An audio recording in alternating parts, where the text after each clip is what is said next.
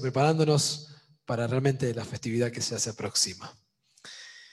Y hablando de nuevos cambios que se aproximan también, comenzamos esta semana un nuevo libro de nuestra Torá, el tercer libro, Sefer Vaikra, el libro bisagra entre los dos anteriores y los dos últimos, y ocupa un lugar central realmente en nuestra tradición.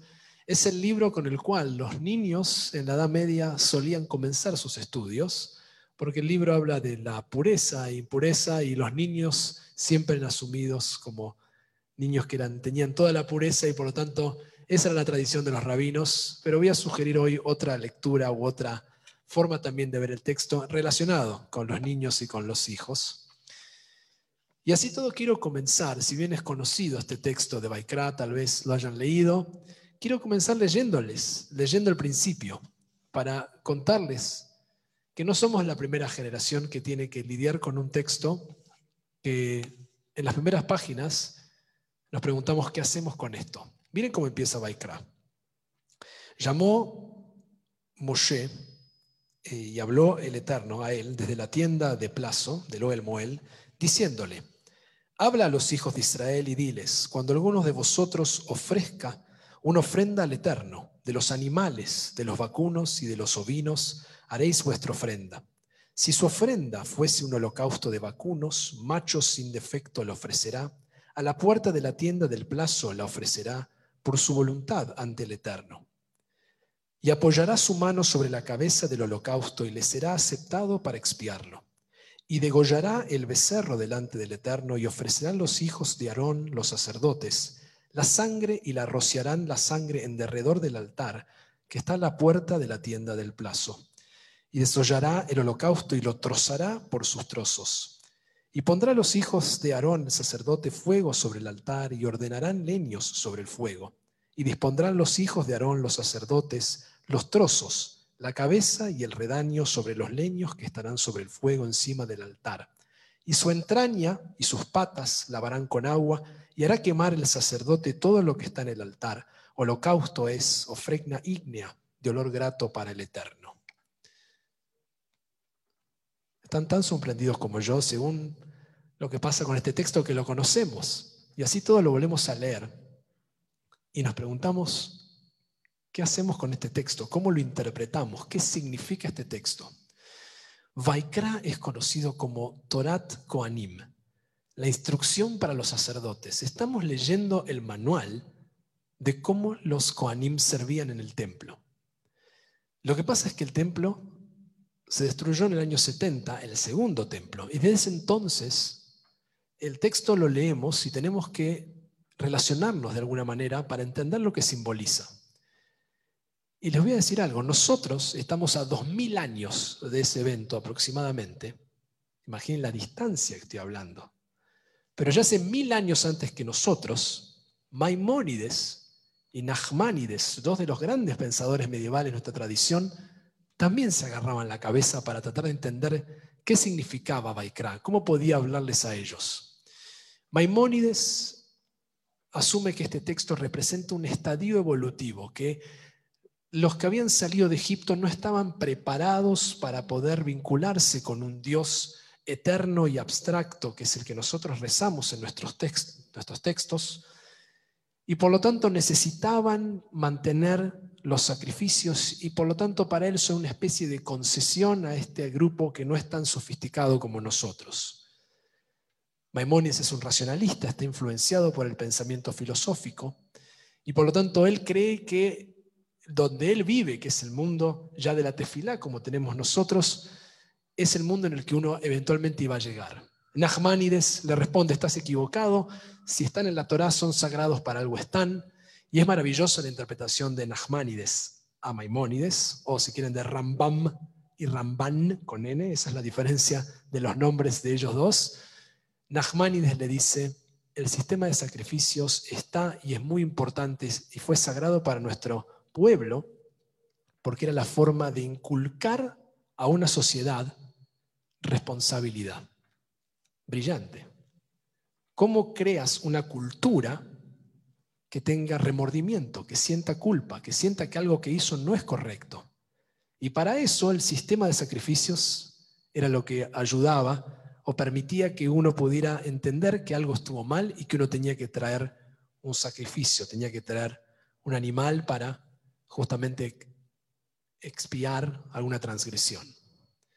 Pero dije que iba a ser una, una interpretación diferente y es una que yo creo que nos habla a nosotros en nuestro tiempo. Más allá de los medievales, mil años después leemos este texto nosotros.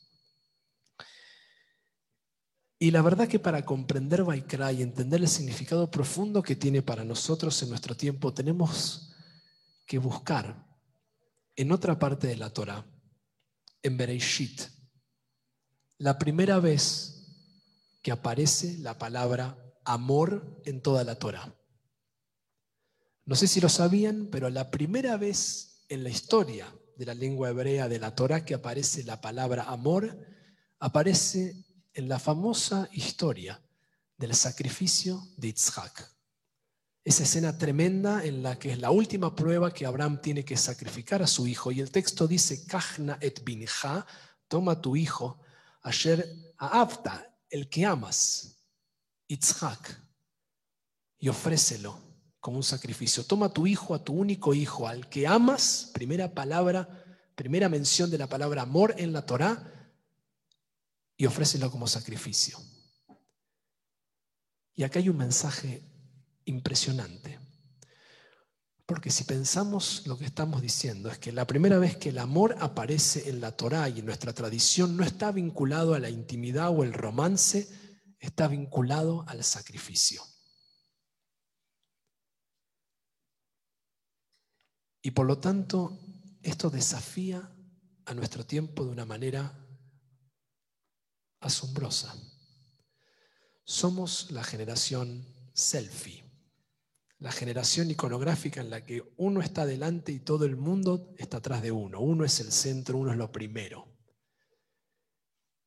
Y acá lo que nos dice la Torah es que el amor está vinculado al sacrificar. Y el sacrificio implica dejar algo de uno por, por otra cosa por otra persona o por otra causa. En hebreo, la palabra sacrificio es korban. Korban viene de karav, quiere decir acercarte. Cuando nos sacrificamos por alguien o por algo, nos acercamos a aquello que amamos. Y no hace falta decir que, como dije al principio, los niños o los hijos empezaban con estos textos a estudiar. Y hoy aquí, quienes nos acompañan, nuestros Abelim, entienden justamente lo que es el sacrificio de un padre por su hijo, de lo que es sacrificar tiempo, de lo que es sacrificar parte de lo que uno gana, de los deseos de uno, para que otros puedan crecer. Y cuando hacemos eso, perdemos algo cada vez que tenemos que sacrificar algo nos duele, porque tenemos que dar parte de lo que nos gustaría a nosotros hacer. Si somos la generación selfie, nosotros queremos disfrutar, nosotros primero. Pero el amor vinculado con el sacrificio implica renunciar a aquello que yo quiero hacer por mí, para mí, para que otro o para que otra causa pueda crecer. Y lo más increíble es que a pesar que eso duele y que nos molesta tener que hacer una renuncia, sabemos que es la recompensa más sagrada. Lo que recibimos es enorme, nos da trascendencia. Por lo tanto, todo aquello que amamos demanda algo de nosotros. Y si no estamos dispuestos a sacrificar algo de lo que nosotros queremos por otra persona o por otra causa, no vamos a acercarnos y no va a ser un amor genuino. Y esto, como digo una y otra vez, es el mensaje para nuestra generación y nuestro tiempo. Porque hoy todos queremos vivir para nosotros y solo existir para nuestras causas. Y la Torah nos dice que la forma en la que uno trasciende es haciendo este sacrificio que la palabra misma es un acto sagrado. Es el acto sagrado de renunciar a algo que también nosotros queremos por amor a aquello que también deseamos. Vuestros padres hicieron esto, hablando aquí con nuestros Abelim. Supieron dar de su tiempo, de su energía, para acercarse cada vez más a nosotros. Nosotros lo hacemos con nuestros hijos, con nuestras parejas, y también tenemos que hacerlo con nuestra comunidad. Si amamos al pueblo judío, si amamos nuestra comunidad, si amamos todo lo que representa la posibilidad de acompañarnos en momentos de alegría y también abrazarnos en momentos de tristeza, tenemos que saber que eso implica poner las necesidades de algo más grande antes que las mías. Y aunque me duele, aunque me puede quitar tiempo, dinero, lo que me devuelve es trascendencia, sentido, y en estos momentos de dolor y en otros momentos donde necesitamos la compañía, es que entendemos el valor del sacrificio. Por eso creo que no hay nada más sagrado que volver al texto y entender que Vaikra es un contexto, emerge de un lugar, de una necesidad de acercarse a algo trascendente.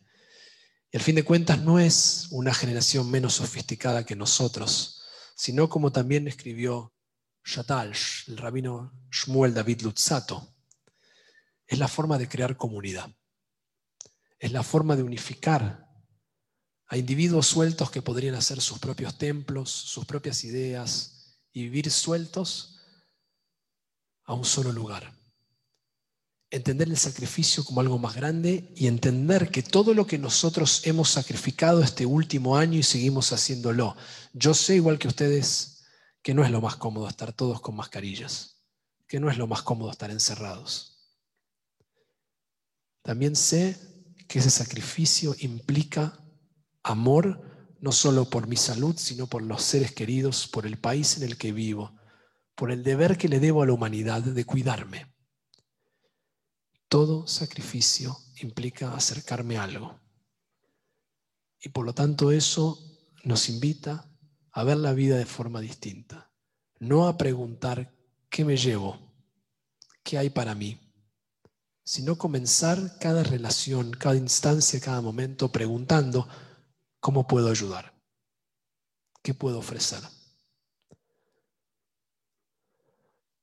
Así que nos deseo que en este Shabbat podamos sumergirnos en el libro de Baikra y entender que es un libro de amor. No es un libro solamente en el que leemos cómo degollan animales, sino que es un libro en el cual la expresión implica la forma de mantener una relación. Y eso siempre es sagrado.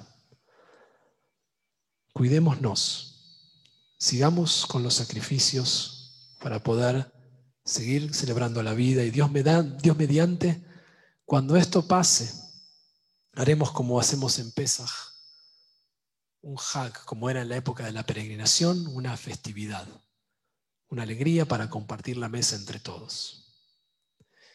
Les deseo Shabbat Shalom, Umeborach.